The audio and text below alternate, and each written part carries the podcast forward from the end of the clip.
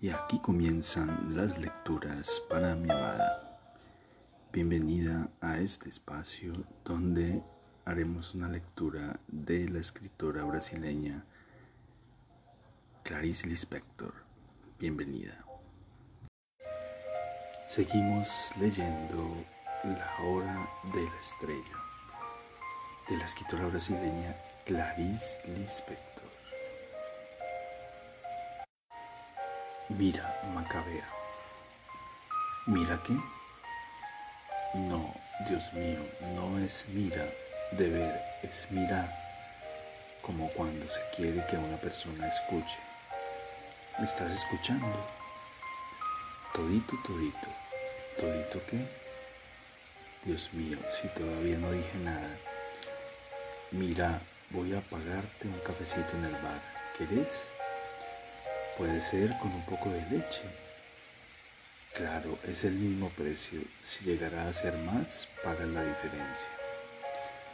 Macabea no le ocasionaba ningún gasto a Olímpico, salvo esta vez, cuando le pagó el café cortado que ella llenó de azúcar hasta que casi vomita, pero se controló para no poder pasar, para no pasar vergüenza.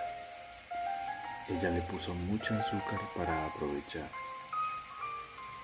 Una vez fueron los dos al jardín zoológico y ella se pagó su propia entrada.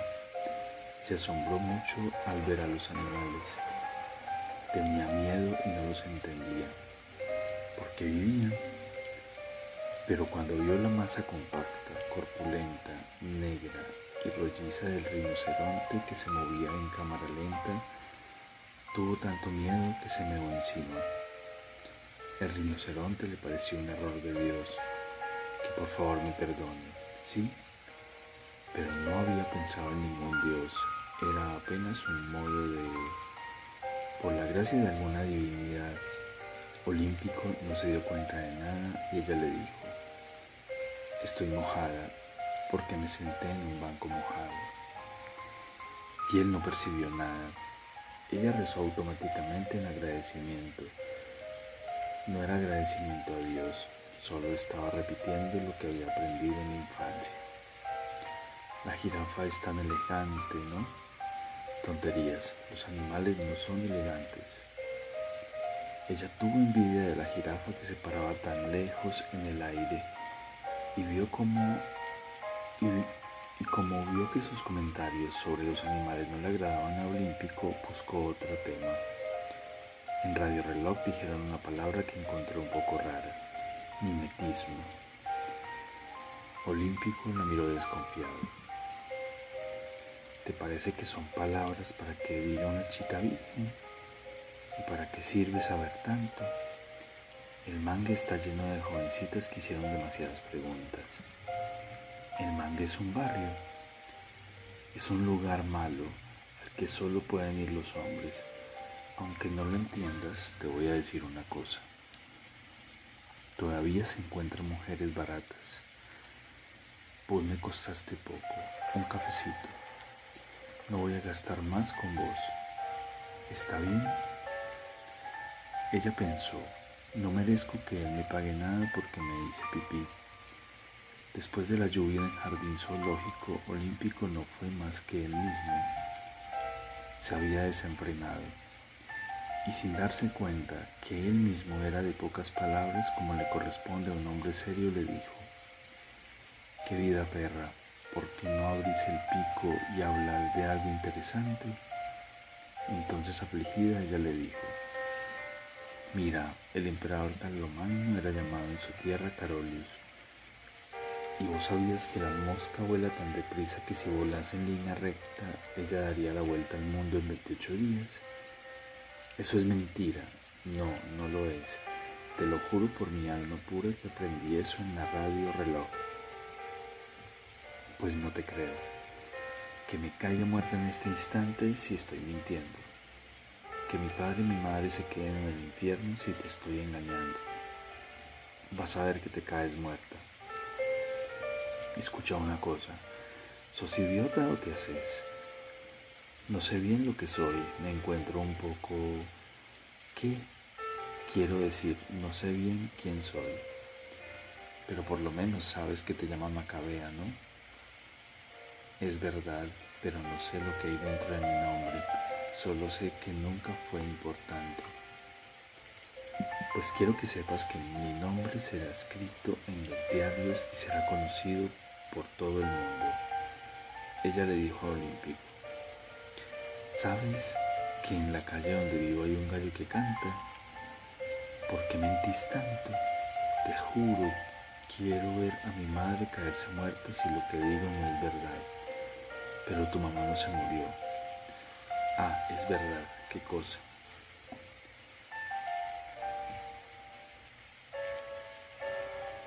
Pero tu mamá no se murió.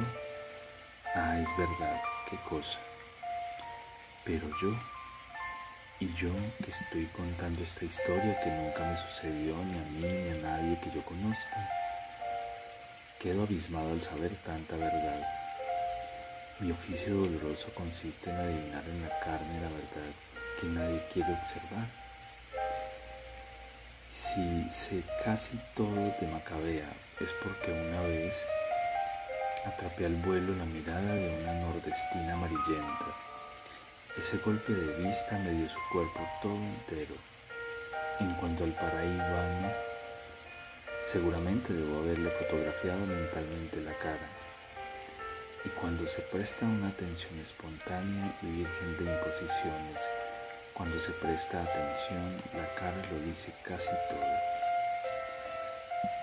Y ahora me vuelvo para esas dos personas que por fuerza de las circunstancias eran seres medio abstractos. Pero todavía no expliqué bien a Olímpico. Venía del sertón de Paraíba y tenía una resistencia que provenía de la pasión por su tierra brava y rajada por la sequía. Se había traído, comprada en el mercado de Paraíba, una lata de vaselina perfumada y un peine como sus posesiones exclusivas. Untaba su caballo negro hasta dejarlo bien mojado, ni sospechaba que las cariocas le tenían asco a esa velocidad grasienta. Había nacido tostado y duro, que ni un gajo seco de árbol o piedra al sol. Era más pasible de ser malvado que Macabea, porque pues no había sido en vano que había matado a un hombre con el que se había peleado en una zona yerma del sertón. La larga navaja entrando suave, suave en el hígado blando del sertanejo. Guardaba sobre eso un secreto absoluto, lo que le daba la fuerza que da el secreto. Olímpico era macho de riña, pero flaqueaba cuando había entierros. A veces iba tres veces por semana en entierros de desconocidos, cuyos anuncios salían en los diarios y sobre todo en el día, y sus ojos se quedaban llenos de lágrimas. Era una debilidad, pero ¿quién no tiene la suya? La semana en que no había entierro era una semana vacía para ese hombre que si bien era chiflado sabía muy bien lo que quería de modo que para nada era un chiflado. Macabea, a diferencia de Olímpico, era fruto de la cruza de qué con qué. En verdad, ella parecía haber nacido de una idea vaga cualquiera de padres hambrientos. Olímpico por lo menos robaba siempre que podía, aún al sereno de las obras donde dormía. Haber matado y robar hacían que él no fuese un cualquiera, le daban categoría. Hacían de él un hombre de honra limpia. Él también se salvaba más que Macabea porque tenía un gran talento para dibujar rápidamente caricaturas perfectas de los retratos de los poderosos que salían en los diarios. Era su venganza. Su única bondad con Macabea fue decirle que le conseguiría un empleo en la metalúrgica cuando fuese despedida de su trabajo. Para ella la promesa había sido un escándalo de alegría, explosión, porque en la metalúrgica encontraría su única conexión actual con el mundo, el mismo olímpico. Pero Macabea, en términos generales, no se preocupaba por su futuro. Tener futuro era un lujo. Había escuchado en Radio Reloj que había 7 millones de personas en el mundo. Ella se sentía perdida, pero con la tendencia que tenía para ser feliz, se consoló enseguida. Había 7 millones de personas para ayudarla. A Macabea le gustaban los filmes de terror o los musicales. Tenía predilección por mujer ahorcada que recibía un tiro en el corazón. No sabía que ella misma era una suicida, aunque nunca se le hubiese ocurrido matarse. La vida era tan insulsa como pan viejo con manteca. En cambio, Olímpico era un diablo premiado y vital y de él nacerían hijos. Tenía el valorado seno. Y como ya fue dicho o no, Macabea tenía varios marchitos como un hongo cocido. Ah, si yo pudiese agarrar a Macabea, darle un buen baño y un beso en la frente, mientras la cubro con una gran fasada, y hacer que al despertarse se encontrara simplemente con el gran lujo de vivir. Olímpico, en verdad, no mostraba satisfacción alguna en ser el novio de Macabea en lo que es lo que descubro ahora. Olímpico tal vez se percatara de que Macabea no tenía la fuerza de la raza, era un subproducto. Pero cuando vio a la colega de Macabea, enseguida se dio cuenta de que tenía clase. Gloria poseía en la sangre el buen vino portugués y también era amanerada en el bamboleo que hacía al caminar a causa de la sangre africana que llevaba escondida. A pesar de ser blanca, tenía en sí la fuerza de lo mulato. Los cabellos crespos se les oxigenaba de amarillo huevo y las raíces siempre quedaban oscuras. Pero aún oxigenada ella era rubia, lo que significaba un peldaño más para Olímpico. Además de tener una ventaja que ningún nordestino podía despreciar cuando Macabea se la presentó, Gloria le dijo, soy carioca de pura cepa. Olímpico no entendió lo que significaba de pura cepa, pues era una jerga del tiempo de cuando el padre de Gloria era joven. El hecho de ser carioca la hacía pertenecer al ambicionado clan del sur del país. Viéndola, él enseguida adivinó que, a pesar de fea, Gloria estaba bien alimentada y eso hacía de ella material de buena calidad. Mientras el noviazgo con Macabea había entrado en una rutina tibia, si es que alguna vez había experimentado lo caliente, muchas veces él no aparecía en la parada del ómnibus, pero por lo menos era un novio, y Macabea solo pensaba el día en, en que él quisiese comprometerse y casarse. Posteriormente, de investigación en investigación, Olímpico supo que Gloria tenía madre, padre y comida caliente en la hora justa. Eso la volvía de primera calidad. Olímpico cayó en un éxtasis cuando supo que el padre de ella trabajaba en una carnicería. Por las caderas adivinaba que ella sería buena pariendo. Le pareció que Macabea en cambio terminaba en ella misma. Olvidé decir que era realmente asombroso que para el cuerpo casi marchito de Macabea fuese tan vasto su soplo de vida, casi ilimitado y tan abundante como el de una doncella embarazada, embarazada por sí misma mediante partenogénesis. Ella tenía sueños esquizoides en los que aparecían gigantescos animales antediluvianos como si hubiese vivido en las épocas más remotas de esta tierra sangrienta. Fue entonces, explosión, que se deshizo de repente el noviazgo entre Olímpico y Macabea. Noviazgo tal vez extraño, pero por lo menos pariente de algún pálido amor. Él le avisó que había encontrado a otra chica y que esa chica era Gloria. Explosión. Macabea supo ver bien lo que había sucedido entre Olímpico y Gloria. Los ojos de ambos habían besado, enfrentando a la cara un poco demasiado inexpresiva de Macabea. Él hasta quiso decirle alguna gentileza que suavizara el momento del adiós definitivo. Y al despedirse le dijo, Macabea, sos como un pelo en la sopa, no dan ganas de comer. Discúlpame si te ofendo, pero soy sincero. ¿Estás ofendida? No, no, no. Ah, por favor, quiero irme, por favor, decime adiós ahora. Mejor es que yo no hable de felicidad o infelicidad. Provoca aquella nostalgia desmayada y lila, aquel perfume de violeta. Las aguas heladas de la mansa marea en espumas sobre la arena, yo no quiero provocar porque duele. Macabea, me olvidé de decirlo, tenía una infelicidad, era sensual. Como en un cuerpo de ruido como el de ella cabía tanta lascivia sin que ella lo supiese. Misterio. Le había pedido Olímpico al comenzar el noviazgo una foto pequeña de tamaño 3x4 donde él salía riéndose para mostrar el camino de oro y ella se quedaba tan excitada que rezaba tres Padres Nuestros y dos Aves Marías para calmarse. En el momento en que Olímpico la dejó, la reacción de ella surgió de repente inesperada. Se puso sin más ni menos a reír. Reía porque no se acordó de llorar. Sorprendido, olímpico, sin entender, salió a carcajadas. Se pusieron a reír los dos.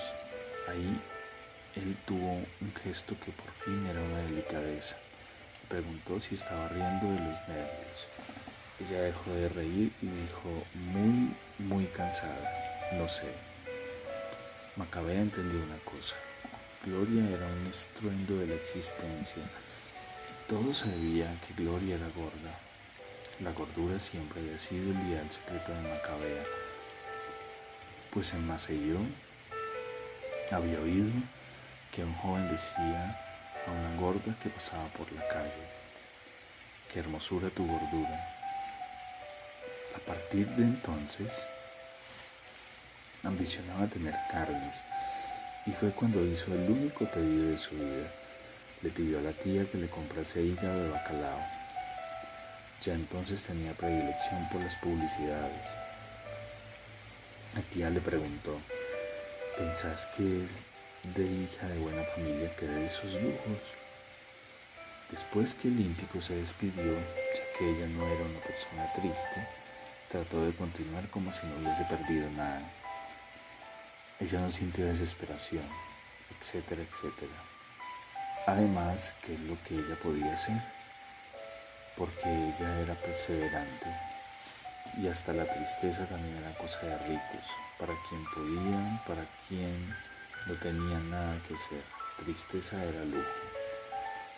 Me olvidé de decir que al día siguiente al que él había alargado, ella tuvo una idea. Ya nadie la festejaba, ni mucho menos le ofrecía compromiso. Daría una fiesta para sí misma. La fiesta consistía en comprar sin necesidad un lápiz labial nuevo, no color rosa como el que usaba, sino rojo chillante. En el baño de la oficina se pintó toda la boca y basta fuera de los contornos para que sus labios finos tuvieran esa cosa rara de los labios de Marilyn Monroe. Una vez pintada se quedó mirando en el espejo la figura que a su vez la miraba asustada, porque en vez de lápiz labial parecía que le había brotado de los labios sangre espesa por un puñetazo en plena boca, con rotura de dientes y carne rasgada. Pequeña explosión. Cuando volvió para su lugar de trabajo, Gloria se rió de ella. Te volviste loca, querida pintarte como un endemoniada. Pareces la mujer de un soldado. Soy una chica virgen, no soy mujer de soldado ni de marinero. Perdona que te pregunte, pero ¿ser fea duele? Nunca pensé en eso. Creo que un poquito duele, pero yo te pregunto si vos, que sos fea, sentís dolor. Yo no soy fea, gritó Gloria. Después todo pasó y Macabea retornó retomó su placer de no pensar en nada, vacía, vacía. Como dije, ella no tenía ángel de la guarda, pero se les arreglaba como podía. a lo sumo, ella era casi impersonal. Gloria le preguntó, ¿por qué me pedís tanta aspirina? No es que esté, esté exigiendo nada, pero las aspirinas cuestan dinero. Son para que no me duela. ¿Cómo es eso? ¿Te duele? Todo el tiempo me duele. ¿Dónde? Adentro, no sé explicarlo. Cada vez más le costaba explicarse. Se había transformado en simplicidad orgánica y se las había arreglado del modo de encontrar en las cosas simples y honestas la gracia de un pecado. Le gustaba sentir el paso del tiempo, aunque no tuviese reloj, o por eso mismo gozaba del dilatado tiempo. Era su persónica de vida Nadie percibía que ella superaba con su existencia la barrera del sonido. Para las otras personas ella no existía. Su única ventaja sobre los otros era saber tragar las píldoras sin agua, así en seco. Gloria que le daba las aspirinas la admiraba mucho, lo que le daba a Macabea un baño de calor sabroso en el corazón. Gloria le advirtió, Algún día la píldora se te va a pegar en la pared de la garganta y quedarás como gallina con pescuezo medio cortado corriendo por ahí. Un día tuvo un éxtasis. Fue delante de un árbol tan grande que ella no hubiera podido abrazar su tronco. Pero a pesar del éxtasis ella no volvía con Dios, rezaba indiferentemente. Sí, pero el misterioso Dios de los otros le proporcionaba a veces un estado de gracia. Feliz, feliz, feliz, ella con el alma casi en vuelo. También había visto un disco volador.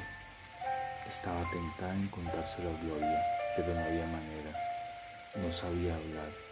Además, ¿contar qué? El aire no se cuenta todo porque es una hueca nada. Aquí terminan las lecturas para mi amada. En el próximo episodio continuaremos con la lectura de este fascinante relato de la escritora brasileña Clarice Lispector.